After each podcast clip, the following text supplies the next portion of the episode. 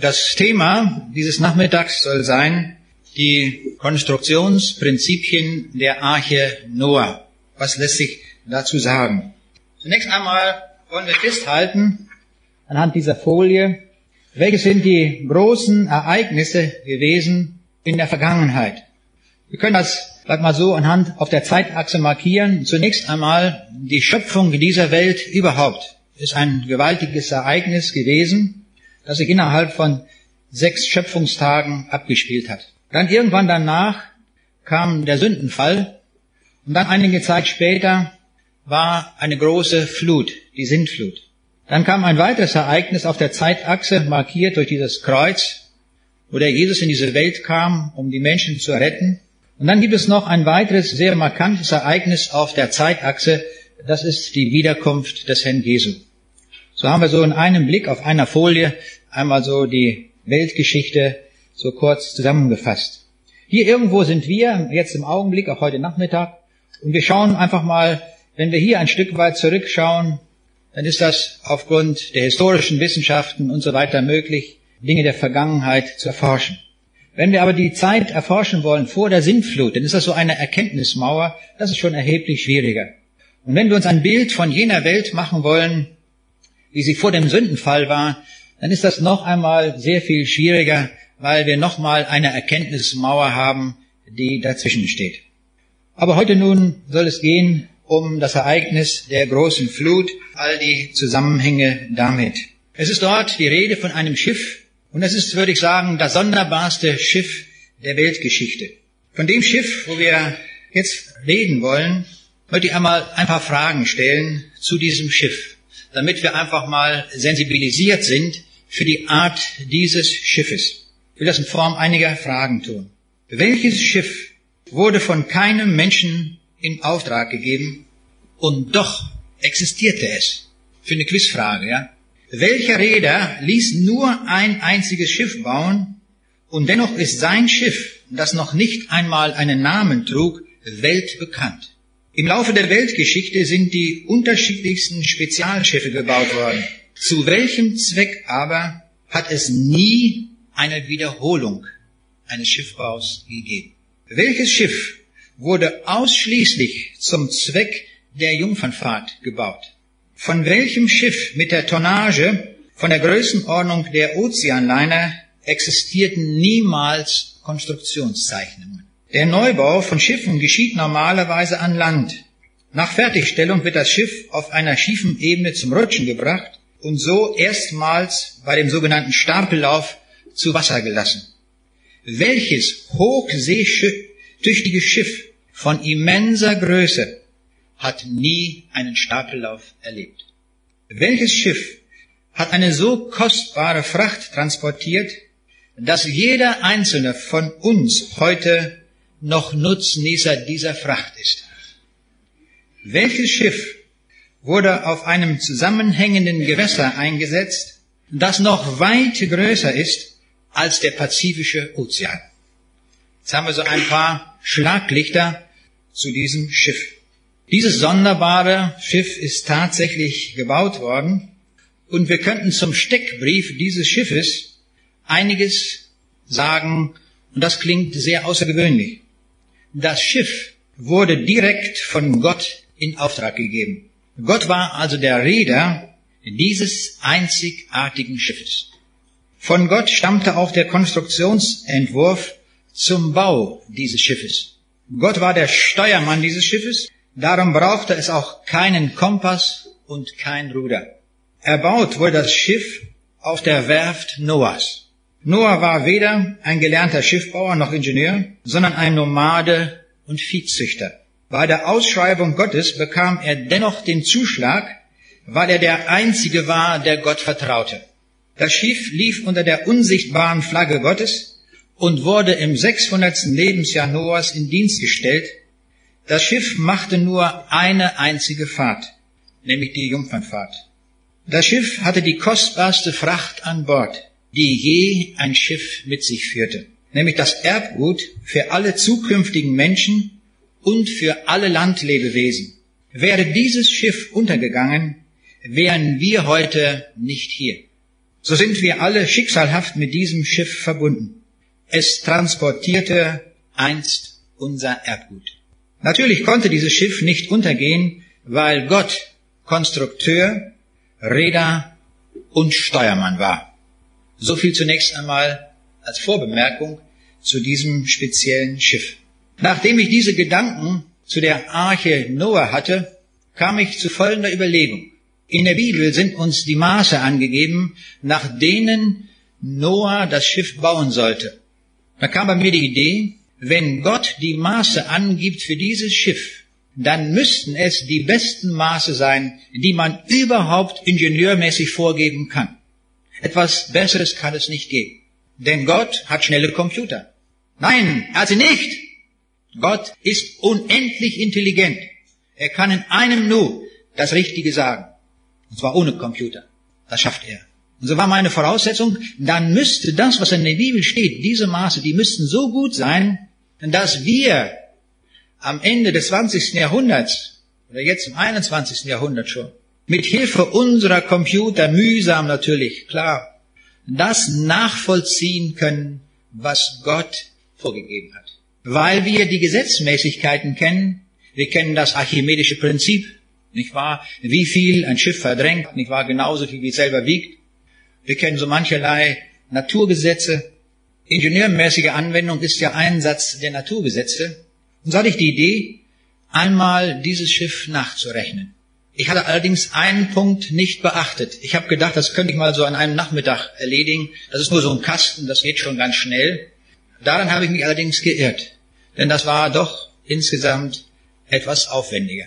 Und das was ich da so herausgefunden habe, das möchte ich einfach hier mal so ein Stück weit hier nennen. Aber zunächst noch ein paar andere Dinge, die wichtig sind.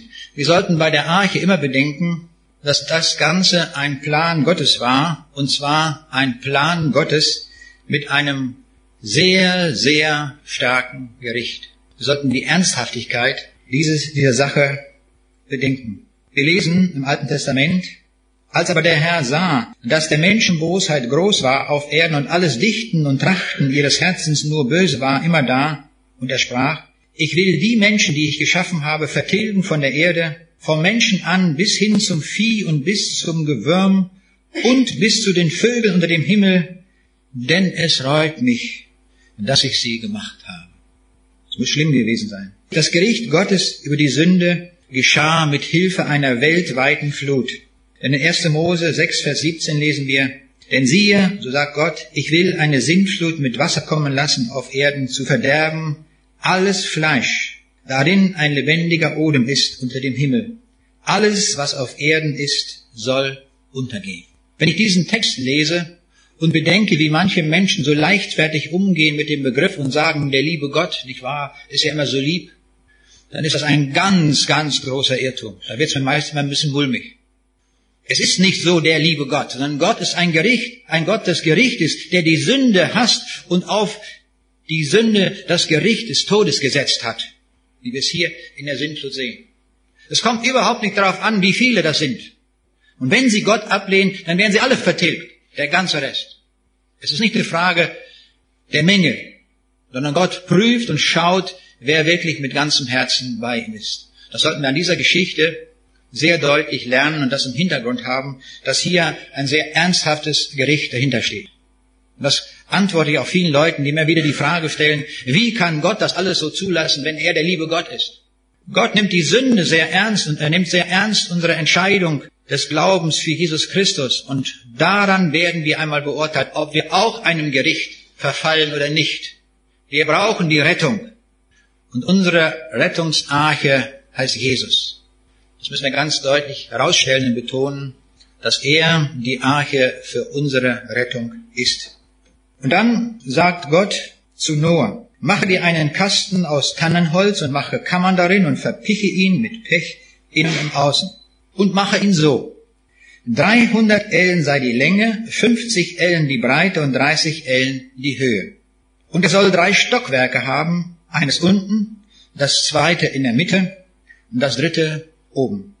Denn siehe, ich will eine Flut kommen lassen auf Erden zu verderben alles Fleisch, darin Odem des Lebens ist, unter dem Himmel.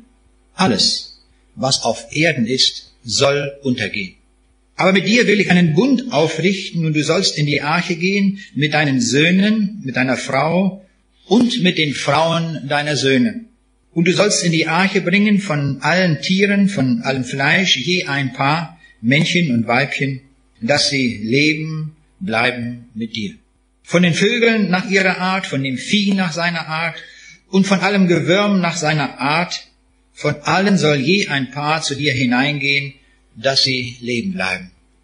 Und du sollst dir von jeder Speise nehmen, die gegessen wird, und sollst sie bei dir sammeln, dass sie dir und ihnen zur Nahrung dienen.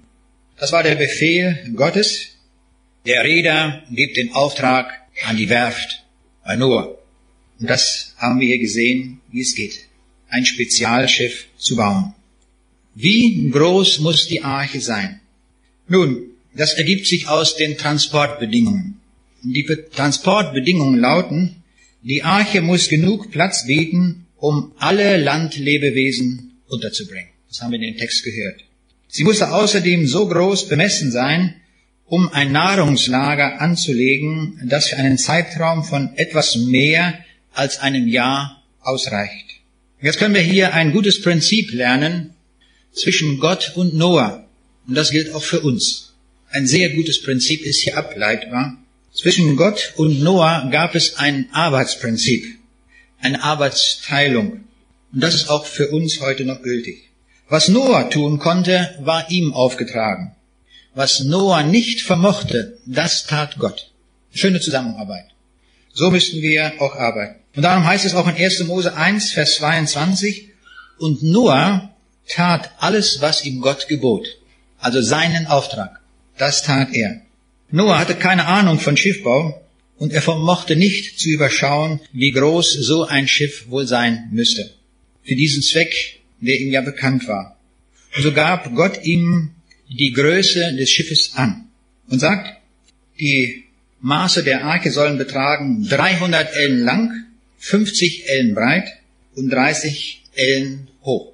Jetzt ist natürlich die Frage bei der Elle, welche Elle nehmen wir? Man wird verstehen, nicht wahr? Oder dass ich geneigt bin, die Braunschweiger Elle zu nehmen, weil ich aus Braunschweig komme. Wir haben nämlich im Altstadtrathaus eine Tafel und da ist eine Elle einzementiert, die Braunschweiger Elle, die nämlich 57,07 Zentimeter ausmacht. Das ist direkt auf dem, am Marktplatz, wo früher die Tücher verkauft wurden und da wurde nach diesem Maß gemessen. Das war also eine Elle. Wenn man sieben Ellen Stoff kaufte, dann war das das verbindliche Maß, um jetzt den Stoff zu erwerben. Dann habe ich überlegt, ob ich bei meinen Berechnungen die Braunschweiger Elle zugrunde legen sollte. Aber ich habe mich dann doch nicht dafür entschieden, obwohl ich es gerne gemacht hätte. Es gibt nämlich sehr, sehr viele Ellen. Es gibt die Nippo-Elle bei den Sumerern, die war 51,72 Zentimeter. Dann gab es eine Elle in Babylon, die war 49,5 Zentimeter lang. Dann gab es die königliche Elle in Ägypten, die war 52,5. Dann gab es eine griechische Elle, im römischen Reich gab es eine Elle in Preußen, dann gab es die preußische Elle, die war 66,69 Zentimeter. Die britische Elle 45,72. Was mache ich, armer Mensch, wenn ich jetzt rechnen will und habe so viele Ellen? Da muss ich mich entscheiden. Nun, ich habe mich auch entschieden, aber für eine Elle, die höchstwahrscheinlich die richtige ist. Ich muss das so vorsichtig sagen, höchstwahrscheinlich. Denn in Jerusalem gibt es eine Inschrift bei dem Siloa-Tunnel, und diese Länge wird angegeben mit 1200 Ellen. Nun kann man den Siloa-Tunnel heute nachmessen. Im metrischen System sind das 525 Meter. Und daraus kann man ausrechnen, wie lang eine Elle ist. Und dann ergibt sich für die Elle 0,4375 Meter oder 43,75 Zentimeter. Und von dieser Elle gehe ich jetzt aus. Denn der Siloa-Tunnel wurde zu alttestamentlicher Zeit gebaut und das war wohl die Elle, die in Israel gebräuchlich war. Und so sei das jetzt meine Elle, von der ich bei meinen weiteren Berechnungen ausgehe. Um die Größe des Schiffes zu bestimmen, muss man noch wissen, wie man Schiffe vergleicht. Bis zum Jahre 1982 wurden Schiffsgrößen bemessen in Registertonnen. Unterschied die Bruttoregistertonne und die Nettoregistertonne. Die Bruttoregistertonne umfasst das Innenvolumen eines Schiffes, ausgenommen den Doppelboden und einige Betriebsräume im Oberdeck. Eine Bruttoregistertonne, das sind 100 Kubikfuß oder 2,83 Kubikmeter. Das ist also ein Raummaß, gibt an, wie viel Raum da verwendet wird. Der nutzbare Frachtraum, also die Laderäume und Räume für die Passagiere eines Schiffes, die werden dann in Nettoregistertonnen angegeben. Also BRT die Bruttoregistertonne, NRT die Nettoregistertonne. Ab 1982 bemisst man Schiffe nicht mehr in Registertonnen, sondern man hat jetzt eine Raumzahl eingeführt. Die Raumzahl ist also auch eine Definition, die international gilt und wonach Schiffe angegeben werden. Das ist genau definiert. Ich will das hier in diesem Zusammenhang nicht angeben, einzelnen, weil die Arche Noah vor 1982 gebaut wurde, bleibe ich also bei der Bruttoregistertonne. Also so viele Vorbemerkungen sind nötig, um zunächst einmal zu wissen, wie wir mit den Ellen umgehen und wie wir mit den Registertonnen umgehen. Ich möchte noch etwas sagen zu der Zeit, wie lange die Flut gedauert hat. Die Zeiten sind sehr präzise beschrieben in der Bibel. Und zwar so präzise, dass man den Verlauf der Flut nach einem solchen Diagramm zeichnen kann. Wann also die 40 Tage hat es ununterbrochen geregnet, Anstieg der Flut. Dann 110 Tage war das Wasser auf Höchstpegel. Und dann geht das Ganze hier in einer solchen Kurve, wie auch immer die aussehen mag, ob eine gerade oder eine andere Funktion, sei hier dahingestellt, geht das runter und dann irgendwann sehen wir hier auch, wann der Rabe ausgesandt wurde, dann die Taube zum ersten, zum zweiten und zum dritten Mal, dann wann Noah das Dach geöffnet hat und dann den Ausstieg der Arche. Wir sehen, dieser ganze Bericht ist so angelegt, ganz präzise in Tagen angegeben, wie lange das eine und andere dauerte, so dass wir wirklich den Eindruck haben, das Ganze ist also nicht irgendeine mythologische Geschichte, sondern hier ist wirklich von einem Bericht die Rede. Hier ist wirklich etwas Wahres ausgedrückt, was hier im Ablauf beschrieben ist. Also die Dauer ist genau angegeben, die Aufenthaltszeit in der Arche ein Jahr und zehn Tage. Und doch bleibt eine gewisse Unsicherheit, auch wenn man ein solches Diagramm zeichnet, denn es hängt davon ab, und das ist eine Unsicherheit, nach welchem Kalender gerechnet wurde. Wir rechnen heute ein Jahr mit 365 Tagen und die Monate haben bei uns ja auch unterschiedliche Längen. Das ist alles ja jetzt genau definiert. Aber sicherlich war es nicht genau der Kalender. Wir können nur insgesamt sagen, ein Jahr, wie immer das gerechnet wurde, und dann die entsprechenden Tage dazu. Aber wir müssen als groben Anhaltspunkt oder wie immer wir das auch sehen, wir können sagen, es war ein gutes Jahr. Also nicht 14 Tage oder drei Wochen, so wie man Urlaub an der See macht oder sonst etwas, sondern es war ein volles Jahr, wo also diese Arche da unterwegs war. So viel zur Zeit. Ich möchte noch einiges sagen, auch zur Größe der Arche. Es gibt immer wieder in den Zeitungen Bilder, wo man die Arche so verwendet. Gerade noch gestern fand ich in der Braunschweiger Zeitung bei uns dieses Bild von der Arche oder jedenfalls, wie man die Arche verwendet. Wir haben alle gehört, dass es um das, um ein Tierschutzgesetz geht, das man in das Grundgesetz aufnehmen möchte, wo also da auch sehr heftig diskutiert worden ist im Bundestag. Und natürlich nimmt man dann das zum Anlass, hier wieder so eine Arche zu zeichnen. Und bei all diesen Archen, die dann nun vorkommen, bei der Politik oder auch im Kindergarten, im Religionsunterricht oder wo immer man das auch zeichnet, man kann eine ganze Sammlung von solchen Archen einfach mal so zusammenstellen Sie geben und vermitteln immer den Eindruck, dass also diese Arche so ein ganz kleines, jämmerliches Schiffchen gewesen ist, so eine Nussschale, die da irgendwo schwimmt. Und dann kann man das so in lustiger Weise hier so verwenden, wie das so manche Karikaturen und Bilder angeben.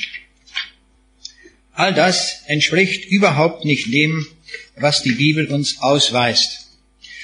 Und zwar muss man einfach auch mal so ganz grob wissen, bis 1850 gab es in der gesamten Weltgeschichte kein Schiff, das größer war als die Arche. Also bis 1850, war die Arche ein Weltsuperlativ im Schiffbau. Bis zum Jahre 1932 waren nur weniger als ein Prozent der Schiffe so groß wie die Arche. Nur 160 Schiffe waren länger als die Arche, sieben waren breiter, acht höher und nur sechs Schiffe hatten eine höhere Tonnage als die Arche. Bis zum Jahre 1932. Die Tonnage der Arche entsprach einer Ladefähigkeit von 600 Güterwagen und das entspricht einem Zug von sechs Kilometern Länge.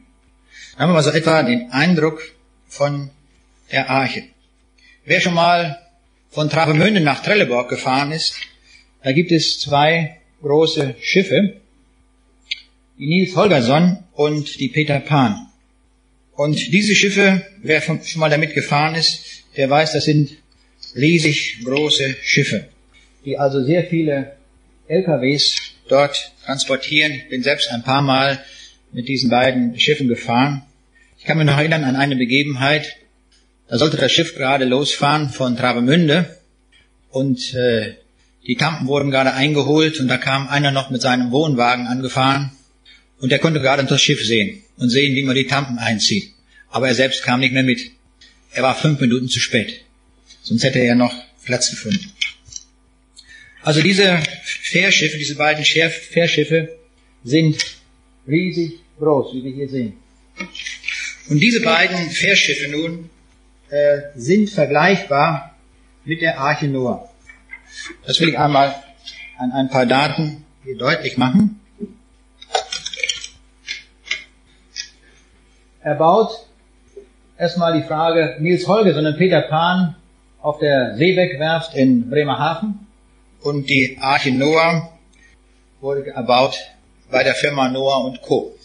Die Auslieferung des Schiffes war bei den äh, Fährschiffen Februar 1987, bei der Arche Noah zu dem Zeitpunkt, als Noah 600 Jahre alt war. Dann einige weitere Daten zum Vergleich.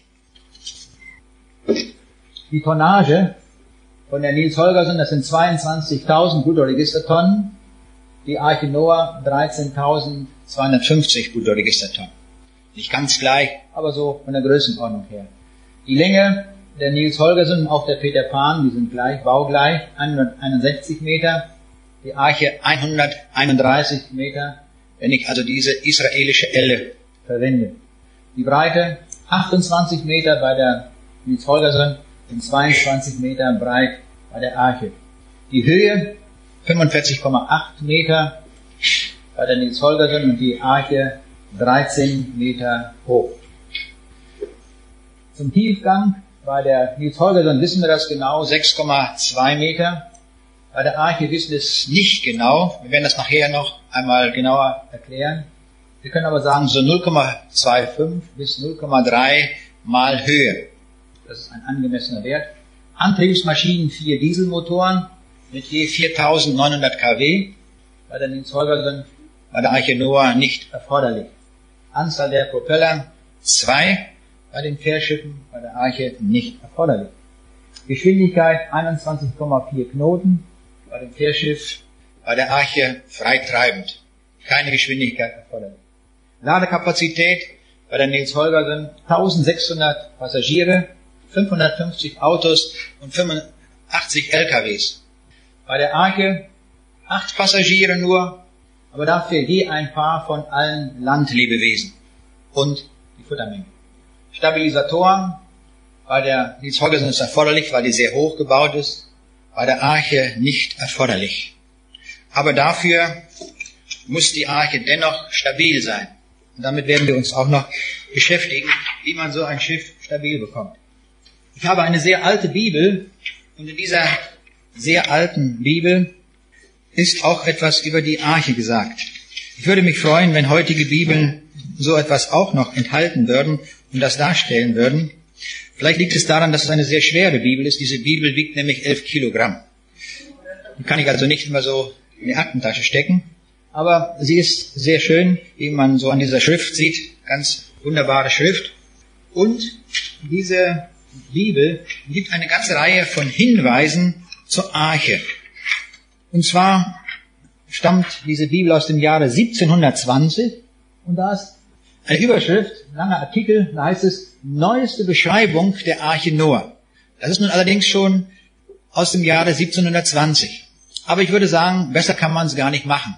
Wie dieser Autor, der das beschrieben hat, im Einzelnen hier dargelegt hat. Er beschreibt also hier die Größe dieser Arche und er befasst sich auch damit, wie man das Ganze laden soll. Das fand ich auch hochinteressant. Das werden wir nämlich auch noch gut verwenden können. Er sagt nämlich von diesen drei Stockwerken, wie man das da am besten macht. Im untersten Stockwerk, in diesem unteren Teil der Arche waren alle vierfüßige Tiere. Ein leerer Platz, die wilde und zahme Schweine, die Füchse, die Wölfe, die Einhörner, die Luchsen, Leoparden, Bären, Löwen und so weiter. Im mittleren Stockwerk, nun, da kommt die Gerste, dann der Stall für die Böcke, Käse, Butter, Zwieback, geräucherte Schinken, allerlei Obst, nicht wahr? Und im obersten Stockwerk hat er sich auch gut überlegt, da bringt man am besten die Nachteulen unter, die Starren, die Backstelzen, die Reiher, nicht wahr? Die die Geier, die Störche, die Kraniche, die Straußen, die Papageien, die Pfauen, die Fasanen, die Rebhühner und das alles. Das ist sehr gut durchdacht. Warum? Er packt die schweren Tiere nach unten und dadurch sorgt er dafür, dass der Schwerpunkt des Schiffes tief nach unten kommt. Und das ist für die Stabilität sehr gut, wie wir noch sehen werden. Und oben, ganz oben, da kommen die, die Starre, nicht wahr? Die Spatzen und so weiter, die also nicht so schwer sind und dann oben äh, das dritte Deck sehr gut ausfüllen. Weiterhin gefällt mir sehr gut an dieser Beschreibung, dass er die Sache einmal zeichnet, wie die Arche ausgesehen hat. Und er hält sich genau am biblischen Text. Und wir sehen, das Breiten- und Höhenverhältnis stimmt so, wie es auch die Bibel angibt. Und das Ganze hat eine Kastenform. Er hat auch eine Rampe gebaut, wo die Tiere einsteigen können. Und er hat sich überlegt, wie man die Kammern dort macht. Also das ist eine sehr schöne, eine sehr geschickte Konstruktion, wo er sich über all diese Dinge da nun Gedanken macht.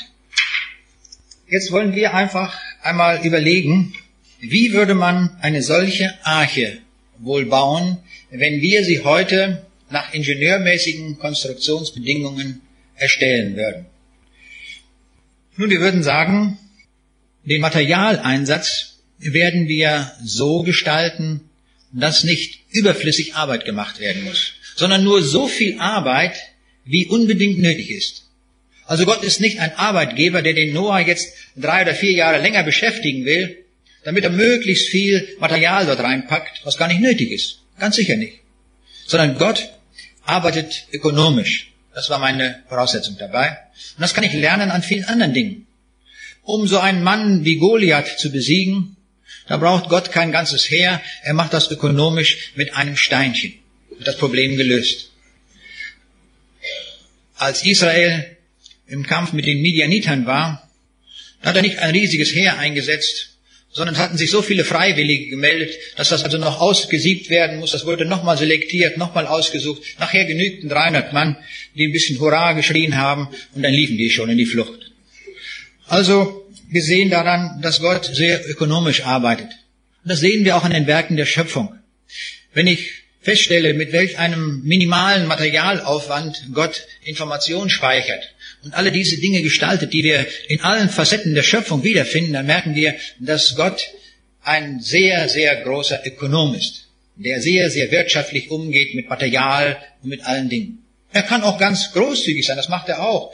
Er schafft Sterne, wir werden ja morgen früh darüber nachdenken, ein Riesenuniversum und füllt das mit Sternen in so großer Zahl, dass wir es gar nicht mehr zählen können. Kann auch machen. Aber hier, wo es darauf ankommt, auf Dinge, wo es ökonomisch sein muss, da ist Gott Wirtschaftswissenschaftler bis zum Anschlag. So würde ich mal sagen. Und das setzt sich hier auch voraus, dass er das so macht mit dem Material. Der Noah hatte absolut keine Ahnung davon, wie man sowas wohl macht. Und jetzt überlegen wir einfach mal, welche so die Überlegungen Gottes gewesen sind, die wir ja nur so Schritt für Schritt nachvollziehen können. Also zunächst mal hat Gott überlegt, für all die Landlebewesen, nicht wahr?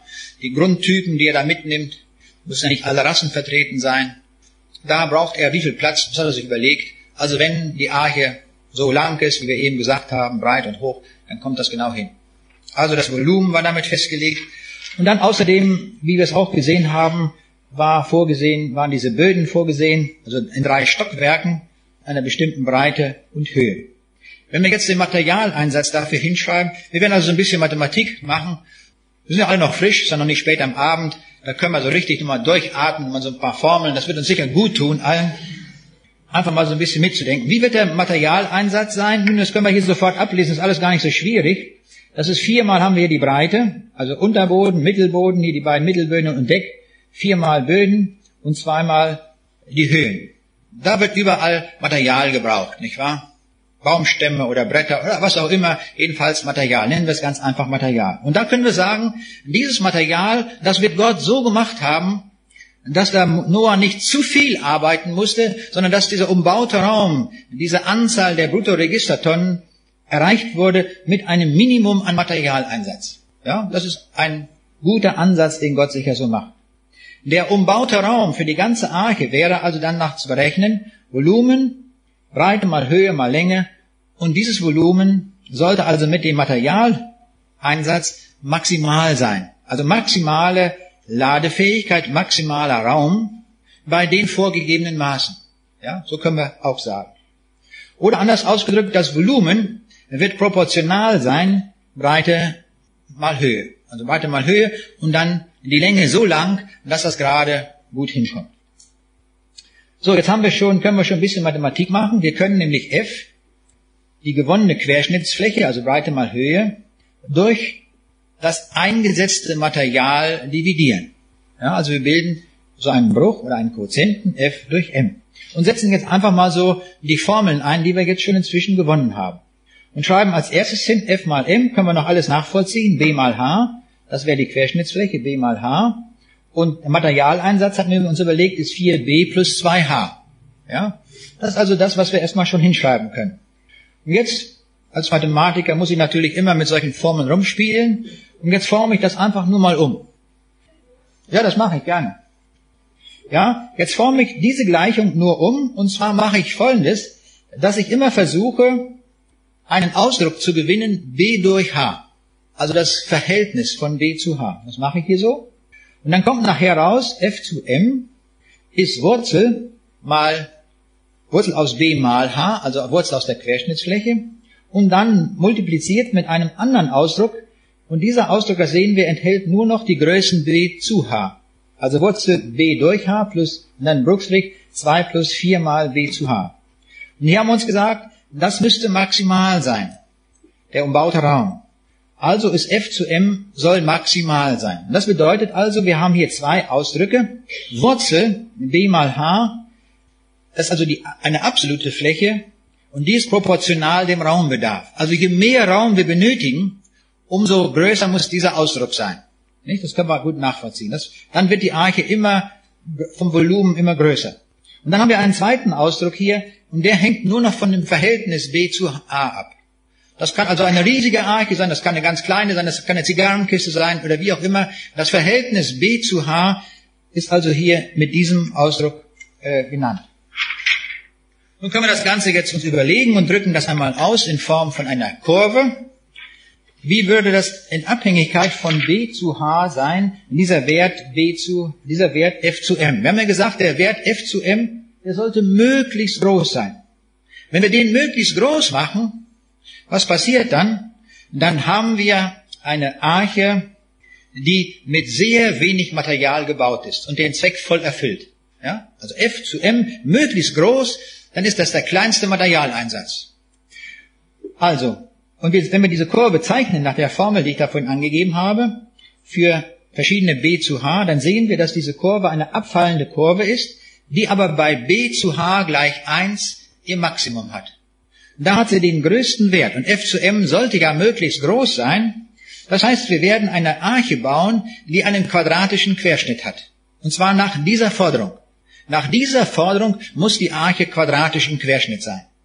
Alles andere, wenn wir eine Arche so langgezogen bauen, also mehr in Richtung Brett, flach und lang, da werden wir kleinere Werte von F zu M haben. Und das bedeutet also mehr Einsatz an Material. Ja? Ist dieser Gedanke erstmal so klar. Je, je größer wir B zu H machen, umso mehr Material müssen wir einsetzen. Vielleicht noch ein Hinweis bei meiner Formel. Jetzt kann man sagen, wo ist denn die Deckfläche, also die, die, die, die Fläche am Bug, nicht wahr? Und, also vorne und hinten, die beiden Seiten, die habe ich einfach aufgeteilt auf die Gesamtlänge. Das kann ich machen. Indem ich also einen Zuschlag mache von so und so viel Prozent, dann ist das damit abgegolten. Ich kann also so ohne weiteres so rechnen. Also jetzt wissen wir schon mal, eine quadratische Arche wäre im Querschnitt, wäre die beste Arche hinsichtlich des Materialeinsatzes. So müsste man es machen. Das haben wir schon herausgefunden. Einfach aufgrund von ein paar einfachen mathematischen Überlegungen. Wir könnten jetzt aufhören, wenn wir sagen würden, die Arche soll also in einem Schwimmbecken dort einfach nur so schwimmen. Ja? Einfach da so schön windgeschützt und alles Mögliche, keine Wellen, alles so. Dann wäre das, wären wir schon mit dem Archebau fertig. Aber jetzt wird diese Arche ja entlassen auf einen riesigen Ozean. Die ganze Erde ist ja überschwemmt, wo das da auch schaukelt und wackelt und Winde sind und wo alle möglichen Dinge sind. Da müssen wir jetzt noch auf einen zweiten Gesichtspunkt achten und das ist die Stabilität. Die Arche muss auch schwimmstabil sein. Sie darf also nicht irgendwie so kippelig sein. Und da müssen wir so ein bisschen auch uns mal ein paar Gedanken darüber machen. Eine solche Arche, so kastenförmig, hat verschiedene Freiheitsgrade in der Bewegung. Die wollen wir uns einmal alle ansehen. Zunächst einmal kann ich so auf eine Arche raufdrücken, also ganz oben so raufdrücken, dann würden wir sagen, das ist die Tauchbewegung. Dann taucht sie ein, aber es gibt eine Rückstellkraft, nämlich die Auftriebskraft, die hebt die Arche wieder hoch.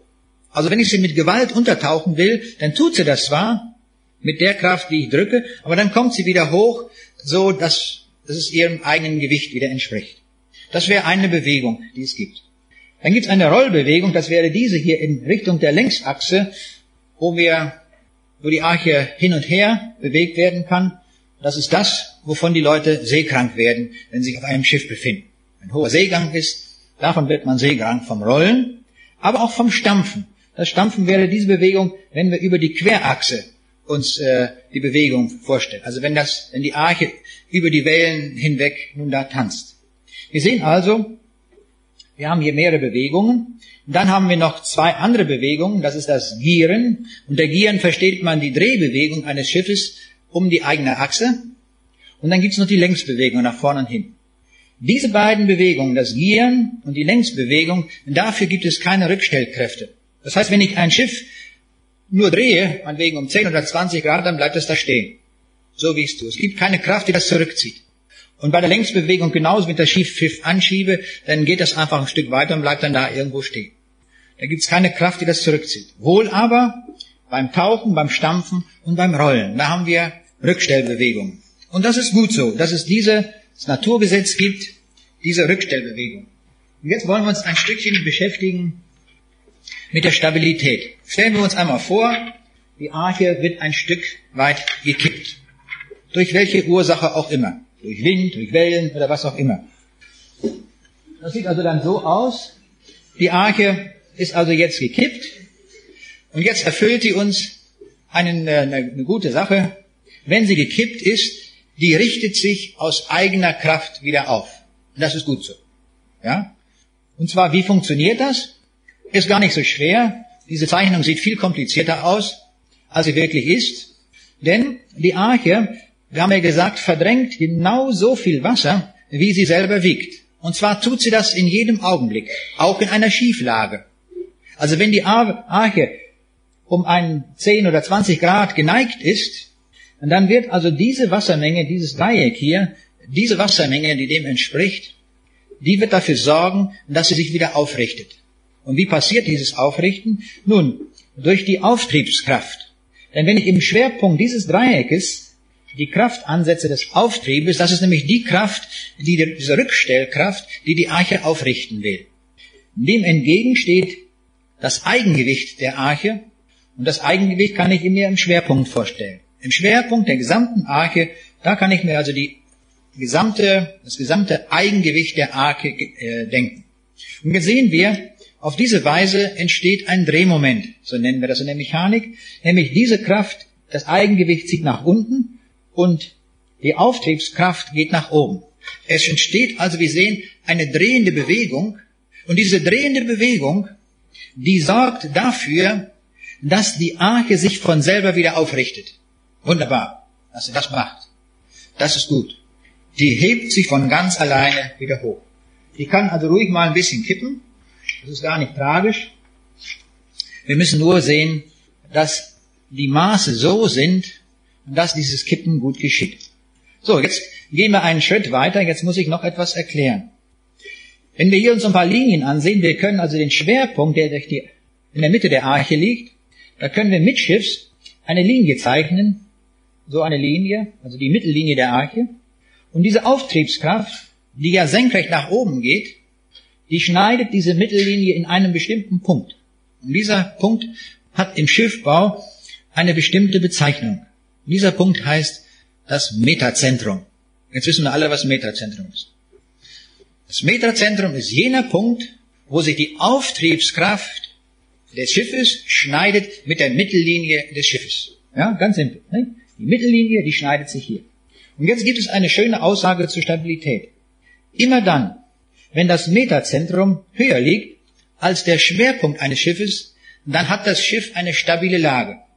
Und immer dann, wenn das Metazentrum unterhalb des Schwerpunktes zu liegen kommt, dann ist die Sache instabil. Was heißt instabil? Das heißt, das Schiff kippt von ganz alleine. Jetzt muss ich nichts mehr tun. Wenn das passiert, dass das Metazentrum unterhalb zu liegen kommt, dann ist absolut das Ende des Schiffes, dann kentert es. Dann kippt's um. Das heißt also, bei jedem Schiff muss man dafür sorgen, dass das Metazentrum niemals oberhalb des Schwerpunktes eines Schiffes zu liegen kommt. Und so hat dieser Kommentator der Bibel das sehr gut beschrieben, dass er die Kamele und die Dromedare und all diese schweren Viecher ins Unterdeck gepackt hat und die Vögel nach oben. Das bewirkt, dass der Schwerpunkt der Arche sehr tief kommt und dass dadurch vermieden wird, dass das Metazentrum unterhalb des Schwerpunktes gelangen kann. Ja, das haben wir jetzt auch Das haben wir schon ein paar prima Bedingungen zusammengestellt. Wir können bald anfangen zu rechnen. Das werden wir auch tun. Nämlich, man kann jetzt so ein paar Dreiecke zeichnen und kann dort einfach nur die Winkelbeziehungen angeben für diese einzelnen Dreiecke, die man in dieser Grafik gesehen hat. Die muss man jetzt im Einzelnen nicht verstehen. Nur man man muss wissen, dass hier der Abstand zwischen diesen beiden Kräften, nämlich zwischen dem Auftrieb und der, dem Eigengewicht, dass diese beiden Kräfte einen Abstand haben. Und dieser Abstand heißt, habe ich hier mal, den habe ich Rho genannt. Ja? Rho ist also der Abstand dieser beiden Kräfte. Und jetzt sehen wir anhand der Formel, dass dieser Abstand der beiden Kräfte, also das Eigengewicht und der Auftrieb, sich bestimmen lassen aus zwei Koordinatenpunkten, nämlich dem Koordinatenpunkt des Metazentrums und des Schwerpunktes. Die muss ich subtrahieren und das noch mit dem Sinus des Winkels Alpha multiplizieren, wobei Alpha der Neigungswinkel der Arche ist. 10 Grad, 20 Grad oder was immer. Also die sind verknüpft mit einer Sinusfunktion und es muss immer gewährleistet sein bei einer stabilen Lage, dass mein Wert Rho, jetzt mathematisch ausgedrückt, immer positiv ist. Rho muss immer größer Null sein. Oder anders ausgedrückt, das Metazentrum muss oberhalb des Schwerpunktes des Schiffes liegen. Wenn das nicht der Fall ist, wenn also Rho einmal mathematisch kleiner wird als Null, oder anders ausgedrückt, der Koordinatenwert von ym unterhalb von yg liegt, dann haben wir es mit einer instabilen Lage zu tun und das Schiff kippt dann von alleine. Nun kann man diese ganzen Rechnungen ausführen und man muss sie auch ausrechnen, das ist der Haken dabei. Man muss jetzt für jede beliebige Situation die, die Gleichungen aufstellen. Also ich habe es jetzt mal ganz bewusst, ich habe so eine Arche genommen, die sehr viel höher ist als breiter, weil das ja für jede Situation gerechnet werden muss. Und man sieht hier schon, wenn das jetzt kippt, muss ja alle Winkel berücksichtigen. Da gibt es einmal diese stabile Lage, wo es hier liegt, dann mit einem bestimmten Neigungswinkel. Und dann gibt es eine Situation, wo also der Kippwinkel gerade so groß ist, dass die Wasserlinie gerade mit einem Eckpunkt der Arche zusammenfällt. Dann kann ich das Ganze noch mehr kippen, dann ist das Dreieck hier dieses hier. Und wenn ich es noch mehr kippe, ist es so. Und irgendwann einmal ist es um 90 Grad gekippt. Und dann auf einmal liegt das wieder so. Da haben wir also einen Kippwinkel von 90 Grad. Und alle Löwen müssen sich wieder aufrichten, nicht wahr? Und der Noah und die alle auch. Also das wäre der Fall. Ich muss alle diese Fälle rechnen. Es gibt übrigens, obwohl das eine unstetige Funktion ist, eine Funktion, die immer wieder angebunden wird an die nächste Funktion. Wenn man es aber auf einem Computer macht, ist wunderbar, diese Kurven, die gehen stetig ineinander über. Das muss auch so sein. Das kann man sich auch vorstellen. Selbst wenn wir hier am Eckpunkt liegen, an dieser Stelle, und kippen jetzt noch einen Millimeter weiter, dann darf das kaum ein Unterschied sein. Das muss so dicht beieinander liegen. Obwohl dann schon die Spitze ein bisschen rausguckt. Aber das muss ja fast übereinstimmen. Das heißt, die Kurve muss fast genauso aussehen an der Stelle. Das heißt, wir werden stetige Übergänge haben. Das werden wir gleich auch an Kurven sehen. Also unabhängig, wie kantig das hier ist und welche Kipppunkte da hier im Einzelnen vorkommen, das wird immer irgendwo symmetrisch weitergehen. Das war übrigens für mich auch ein schöner Hinweis bei der Rechnung auf einem Computer. Wenn ich mich mal irgendwo in einer Formel verrechnet habe, dann waren die beiden Kurven oder die anschließenden Kurven nicht stetig aneinander. Und so hatte ich eine schöne Plausibilität zu sehen, wenn die Kurven zusammenpassen und dass die Formeln alle richtig waren, die ich abgeleitet hatte. Also so ein bisschen aus der Werkstatt der Ableitung der Kurven, dass Sie mal so sehen, wie man sowas machen kann. So, jetzt habe ich, jetzt kommt noch etwas hinzu, was wir einmal bedenken müssen. Wir wissen jetzt schon fast alles. Wir müssen jetzt nur noch interpretieren. Das ist gut. Ein bisschen Gedankenarbeit tut uns gut. Also, jetzt zeichne ich Folgendes. Ich habe festgestellt, dass meine Größe b zu h ein Kennzeichen ist für die Stabilität, wie man das an den Formeln sieht. Der Abstand der beiden Kräfte, also Eigengewicht und Auftrieb, haben wir Rho bezeichnet. Und Rho kann ich auftragen, auch wieder als Bezugsgröße auf die Breite. Das gilt also für alle beliebigen Archen. Das ist das Schöne, dass man das immer so machen kann. Man normiert das, wie man das in der Ingenieurwissenschaft sagt, man normiert das auf die Breite B und dann gilt das für alle beliebigen Fälle. Also mache ich jetzt ein Diagramm Rho zu B und Rho zu B sollte also möglichst groß sein. Das haben wir ja gesagt, die Kräfte sollten möglichst groß sein, die das Schiff wieder aufrichten. Und das ist bei einem großen Abstand der beiden Kräfte gegeben. So, und jetzt wenn ich jetzt überlege, für welche Winkel will ich das machen?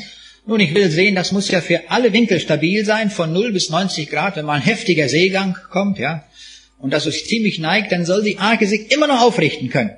Das soll sie leisten. Also so stabil soll sie auch sein. Also rechne ich das Ganze von 0 bis 90 Grad. Darum so weit. Weiterhin können wir sagen, dass die Fläche, die wir unter einer solchen Kurve haben, ein Maßstab ist für die Stabilität einer, eines, des, des gesamten Schiffes. Wenn also diese Fläche hier unter dieser Kurve möglichst groß wird, dann habe ich eine sehr große Stabilität. Das ist also mein Wunsch. Ich möchte also eine sehr große Stabilität haben. Jetzt stellt man fest, wenn man sich die Gleichung ansieht, dass ich eine umso größere Fläche gewinne, wenn B zu H größer wird. Also wenn mein Verhältnis Breite zu Höhe groß wird, oder anders ausgedrückt, je breiter meine Arche wird und umso flacher, umso stabiler wird es. Dann wandert die Kurve hier nach oben, sie wird größer und meine Fläche unter der Kurve wird größer. Ja? Naja, wie macht man eine Fläche unter der Kurve? Das kennen wir noch aus der Schule alle. Integral. Nun bis 90 Grad, also muss ich integrieren von 0 bis Pi halbe. Und zwar meine Kurve, die Funktion Rho zu B und das für B zu H gleich konstant. Für ein ganz bestimmtes B zu H und dann nochmal d Alpha und dann wird das Ganze integriert. Das kann man natürlich nur noch numerisch machen auf einem Rechner. Und dann kriegt man als Ergebnis, das ist das Ziel, dann bekommt man Kurven, die so aussehen. Dann haben wir S und S ist ein Maß für die Schwimmstabilität. Dann kriegen wir also die Schwimmstabilität ausgedrückt in Abhängigkeit von B zu H. Und wir sehen anhand dieser Kurve, nehmen wir uns irgendeine Kurve, mit zunehmendem B zu H, also je breiter die Arche ist, das können wir uns auch intuitiv überlegen, umso stabiler wird die Arche. Ja, ist ja klar. Wenn, wenn ich so ein Brett habe, das liegt viel stabiler, als wenn ich ein Brett hochkant stelle. Das können wir sofort nachempfinden. Und genau das drücken meine Kurven auch aus. Mit zunehmendem B zu H wird die Schwimmstabilität besser. Na wunderbar. Jetzt können wir uns an den Bau der Arche begeben. Aber jetzt stellen wir, oh Graus, etwas fest, was uns Kummer bereitet. Nämlich, die Schwimmstabilität fordert von uns, eine möglichst flache Arche zu bauen, die möglichst breit ist. Wir hatten aber vorhin gesagt, bezüglich des Materialeinsatzes ist eine Arche dann besonders gut und besonders günstig für den Noah, wenn sie quadratisch ist. Die Schwimmstabilität aber sagt, nein, bloß nicht quadratisch, sondern möglichst flach, langgezogen. Dann wird sie sehr stabil sein. Ja, was machen wir nun? Wir müssen jetzt optimieren. Ja? So macht man das in der Ingenieurwissenschaft. Wenn sich Parameter, die sich gegenseitig widersprechen, dann muss man das optimieren. Dann muss man das Beste, möchte ich mal so sagen, aus dem machen, was die Situation bietet. Wir müssen also sehen, wie wir Breite zu Höhe so gestalten, dass der Noah nicht zu viel arbeiten muss, aber dass die Arche auch stabil genug ist. Das ist, das, das ist die Aufgabe. So muss es gebaut werden. Und wir merken, das ist dann kein triviales Problem mehr. Das sah erst so einfach aus, wir machen unsere quadratische Arche nach diesen Formeln, das konnte man noch durchschauen, aber jetzt die Schwimmstabilität, die macht uns einfach eine Strich Rechnung. Das geht so nicht. Wir müssten sie eigentlich ganz flach bauen. Aber nun muss sie auch nicht zu flach sein. Das wäre der zehnfache Materialaufwand und das wollen wir dem Noah nicht zumuten. Also werden wir sie immer mehr in Richtung Quadrat verschieben, aber so, dass sie noch schwimmstabil genug ist und dass der Materialaufwand gerade noch zumutbar ist für den Noah. Und das ist eine Optimierungsrechnung, die wir dann machen müssen. Jetzt kommt noch ein Gedanke hinzu. Wir sehen hier, je tiefer der Schwerpunkt zu liegen kommt, umso besser ist das für die Schwimmstabilität. Also jetzt kommt noch ein weiterer Parameter hinzu. Wenn ich also sage, der Schwerpunkt liegt bei 30 Prozent der Schiffshöhe, beim Kasten kann man das ja schön sagen, 30 Prozent der gesamten Höhe, dann sehen wir, kommt eine Schwimmstabilitätskurve hoch, die hier sehr hoch angesetzt wird. Und wenn der Schwerpunkt nur bei 50 Prozent liegt, also so in der Mitte der Arche, dann bringt das bezüglich der Stabilität nicht so viel. Das ist nicht so gut. Also wir werden möglichst eine Arche bauen, wo von der Ladung her der Schwerpunkt sehr tief kommt, dann kriegen wir eine solche Kurve und wir suchen ein solches S, das zu einem B zu H passt und das optimal ist. Ja? So, jetzt wie macht man das? Das zeige, der, jetzt zeige uns die beiden Kurven noch einmal, die wir hatten. Das war die Kurve F zu M, die uns anzeigt den Materialbedarf. Und der sollte ja, diese Kurve sollte einen maximalen Wert haben. Und dann haben wir gerade einen minimalen Materialeinsatz. Das wäre dieser Punkt. Dieser Punkt wäre bestmöglich für den Materialeinsatz. Bezüglich der Schwimmstabilität müssen wir eine sehr breite Arche bauen. Das heißt, das müsste diese Kurve sein. Wir müssten hier oben liegen. Das wäre eine sehr gute Arche. Und das wäre hinsichtlich des Materialeinsatzes. Und diese beiden widersprechenden äh, Parameterfunktionen müssen nun optimiert werden, sodass man beidem Rechnung trägt. Und das macht man in der Weise, in der Technik so, dass man die beiden Parameterkurven miteinander multipliziert.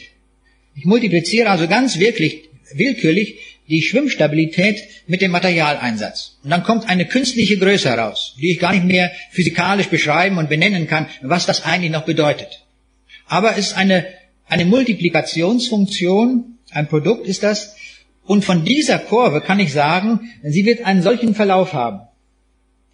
Ein geringer Wert der Schwimmstabilität multipliziert mit einem großen Wert von F zu M, das geht dann hier los, dann irgendwo kommt, wird ein Maximalwert erreicht und nachher sehen wir in fortschreitendem B zu H, dann werden die Werte F zu M immer kleiner, immer kleiner. Es werden also sehr kleine Werte multipliziert mit der vorhandenen Schwimmstabilität und dann wird die Kurve hier auch kleiner werden. Und jetzt können wir schon sehr einfach sehen, was zu tun ist.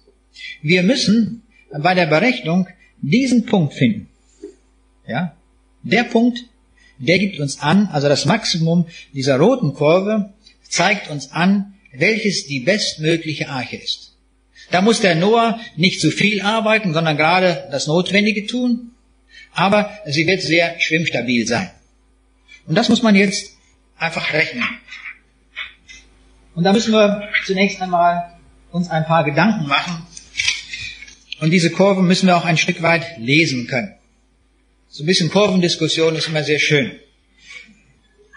Und zwar mache ich zunächst einmal eine Arche, wie man sie nicht bauen sollte, aber nur um daran zu zeigen, wie es nicht sein sollte und wie wir intuitiv alle empfinden, wie eine Arche auf keinen Fall gebaut werden sollte. Nämlich so eine Hochkantarche. Diese hier ist so gemacht, dass B zu H gleich 0,5 ist. Das heißt also, die Arche ist doppelt so hoch wie breit. Also doppelt so hoch wie breit. Man kann sie natürlich so bauen. Was kommt dabei heraus, wenn wir die Schwimmstabilität, also diese Kurve, die wir gesagt haben, dieser Wert, den wir optimieren wollen, was für Kurven kommen dabei heraus? Das ist sehr interessant. Wenn diese, hier haben wir zunächst mal eine Nulllinie, das ist also die neutrale Linie zwischen Stabilität und Instabilität. Also alle Archen, die sich hier befinden, in diesem Bereich, sie sind alle instabil. Die sind alle nicht zu gebrauchen. Das war ja auch zu erwarten bei so einer Konstruktion. Und das zeigen uns die Kurven auch an. Nur ein ganz paar, die sind stabil. Stabil ist eine Arche, wenn sie einen Tiefgang hat. Hier sehen wir, das ist hier parametriert. Eine Eintauchtiefe, Entschuldigung. Die Eintauchtiefe, H0 ist die Eintauchtiefe bezogen auf die gesamte Höhe, wenn die gerade eins beträgt. Was ist das für ein Schiff mit einer Eintauchtiefe von 100 Prozent? Ein U-Boot, ja? Na klar, ist ein U-Boot. Also, Sie sehen, ich habe alles eingekalkuliert. Vom U-Boot angefangen. Ja? Also das ist ein U-Boot. Ein U-Boot, wenn wir so bauen würden, hochkant, gar kein Problem, ist immer stabil. Aber es muss dann auch wirklich voll weg sein. Dann passiert nichts. Jetzt machen wir den anderen Fall. Der andere Grenzfall ist, die Eintauchtiefe ist nur ein Prozent. Was ist denn das für ein Schiff? Ein Schiff mit ein Prozent Eintauchtiefe, und das ist, würde ich mal sagen, so ein Styroporfrachter. Nicht? Der hat nichts anderes als Styropor geladen. Ist also eine kleine Blechkiste, die kann ja ganz dünn sein, muss ja gar nicht stabil sein von der, von der Kraft her und ist mit Styropor beladen.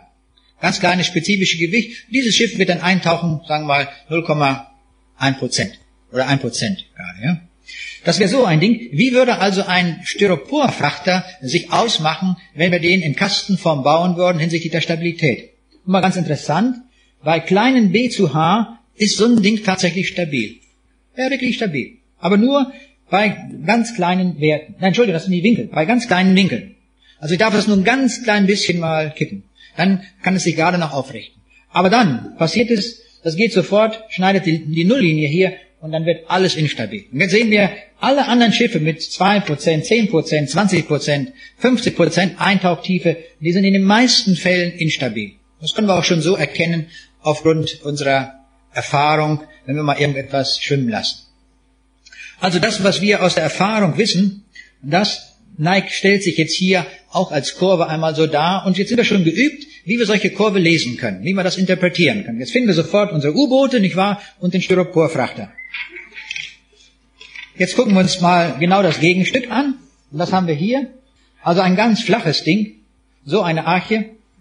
B zu H gleich 5. Das heißt, diese Arche ist fünfmal breiter als höher. Faktor 5.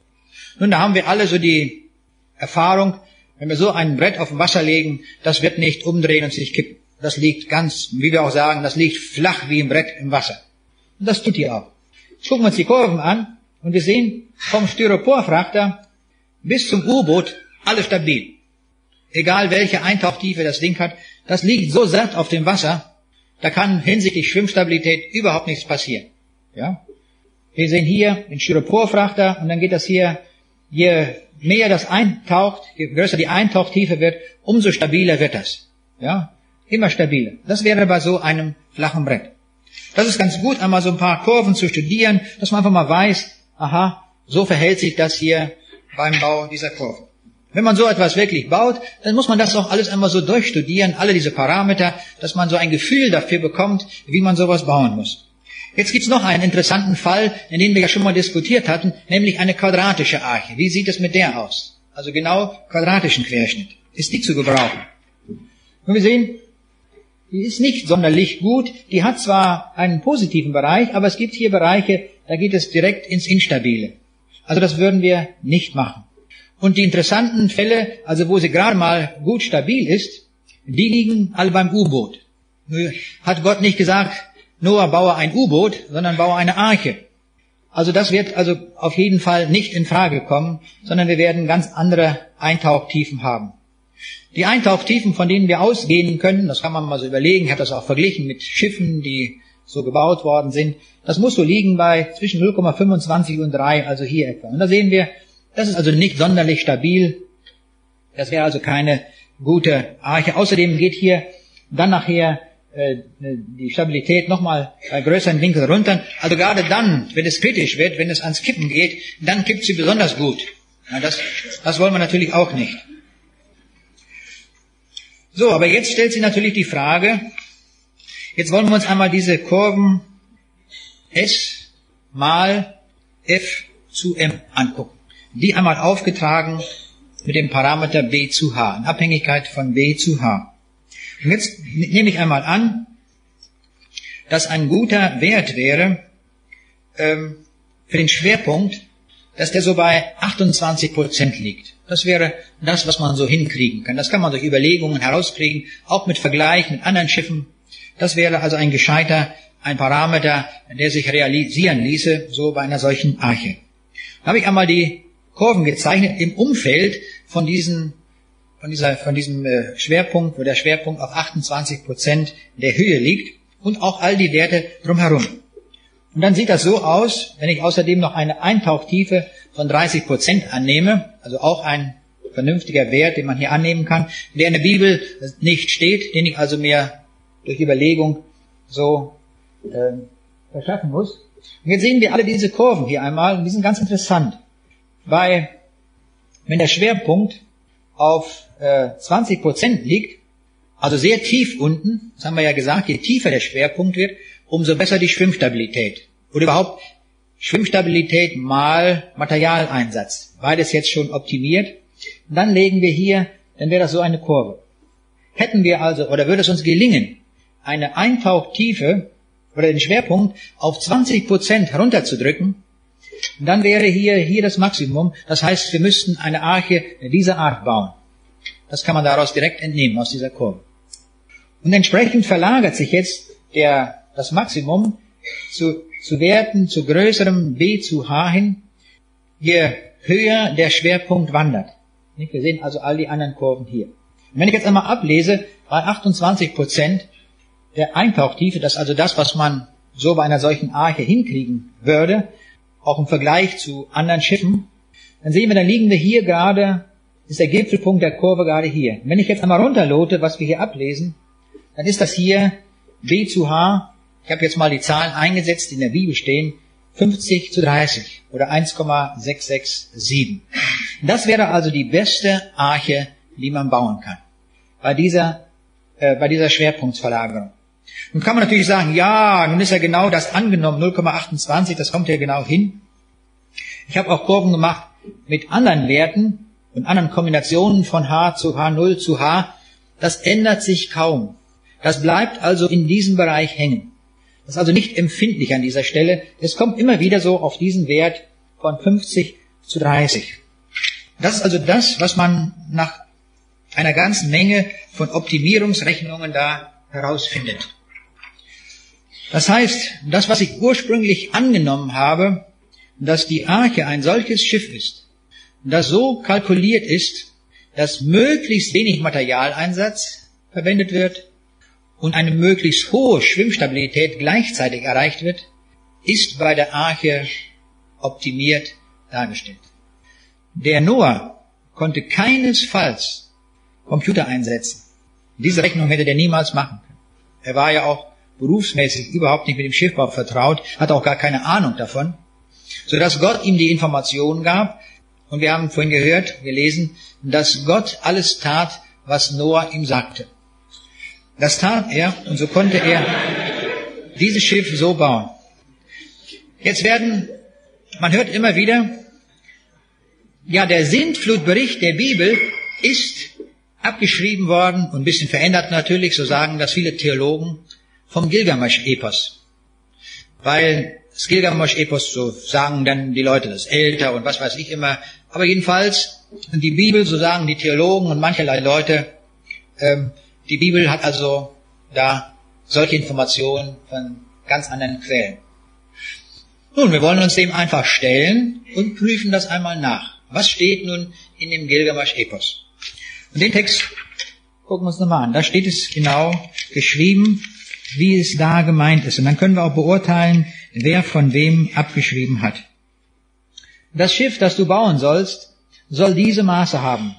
Gleich sollen sein die Länge und die Breite. Siehe da, mein Herr, was du mir aufgetragen hast, hab ich geachtet, ehrfurchtsvoll und will es tun. Dann geht das weiter, wird das beschrieben. Und dann steht hier, je 120 Ellen waren seine Wände hoch, je 120 Ellen die vier Kanten seiner Decke lang. Ich entwarf einige Räume und fügte sie dann zusammen. Sechs Zwischenböden legte ich an, in sieben Stockwerke teilte ich sie ein. Die Bodenflächen teilte ich je in neun Teile. Also wir sehen, diese Arche, die dort im Gilgamesch-Epos beschrieben wird, ist ein Würfel. Und zwar ein Würfel, also mit W zu H gleich eins und mit sieben Stockwerken. Das heißt, überall ist eine Ladung drin. Auf diese Weise wird also der Schwerpunkt des Schiffes sehr hoch kommen. Also genau das, was man nicht tun darf, um ein stabiles Schiff zu haben. Das wird hier gesagt. Also, außerdem haben wir ja auch gesehen anhand der Stabilitätskurven, dass ein quadratischer Querschnitt nicht das Richtige ist, dass das, so, dass es sogar sehr ungünstig ist zur Schwimmstabilität. Und so können wir diese Sache sehr leicht entscheiden, nicht mit Hilfe irgendwelcher Textkritiken und Betrachtungen und tausend Annahmen von Spekulationen und Sonderdingen, sondern dass hier in diese Frage sich einfach mathematisch lösen lässt, mit Hilfe von Computern simuliert werden kann, welches die Ursprungsquelle ist. Die Bibel ist das Buch, wo wir wirklich rangehen können im 21. Jahrhundert und das durchrechnen können und wir sehen, das passt zu den Naturgesetzen und das passt zu dem, wie man das ingenieurmäßig vernünftigerweise machen würde. Da der Noah keinesfalls ein Schiffbauer war und ein, irgendwelche Erfahrung mitbringen konnte, können wir auch sehen, dass diese Information ausschließlich von Gott kommen ist. Und das war so schön heute Morgen beim Frühstückstisch bei den Leuten, die fragten natürlich, ich habe denen das auch gesagt, mit den Maßen, die wären ganz optimal. Ja, woher wusste der das denn? fragten die sofort. Ja, ich sag, das ist die Frage. Ich sage, das wusste der Noah von seinem Räder. Hier in diesem Fall hat der Räder angegeben, die Maße. Und die Räder, das war Gott. Gott hat es ihm genannt. Und darum konnte er das so bauen. Und er konnte das ingenieurmäßig optimal bauen.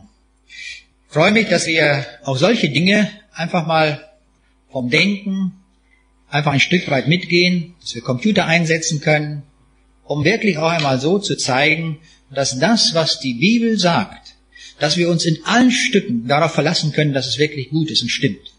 Ich wusste am Anfang der Berechnung überhaupt nicht, wo das hinausläuft. Es hätte irgendwo, ich hätte irgendwo in der, in der Wüste landen können mit meinen Gleichungen. Aber es kam genau das raus, was ich ursprünglich angenommen hatte. Es muss optimal sein, wenn es von Gott ist. Und das war eine schöne Erfahrung.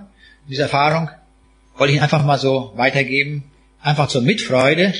Also zeigen kann, das hat unser Herr gemacht, wie auch die Schrift. Und ich möchte mit einem Gebet ihm dafür danken. Wir wollen beten. Ja, lieber Vater in dem Himmel, wir sagen dir Dank in Jesu Namen, dass dein Wort wirklich wahr ist.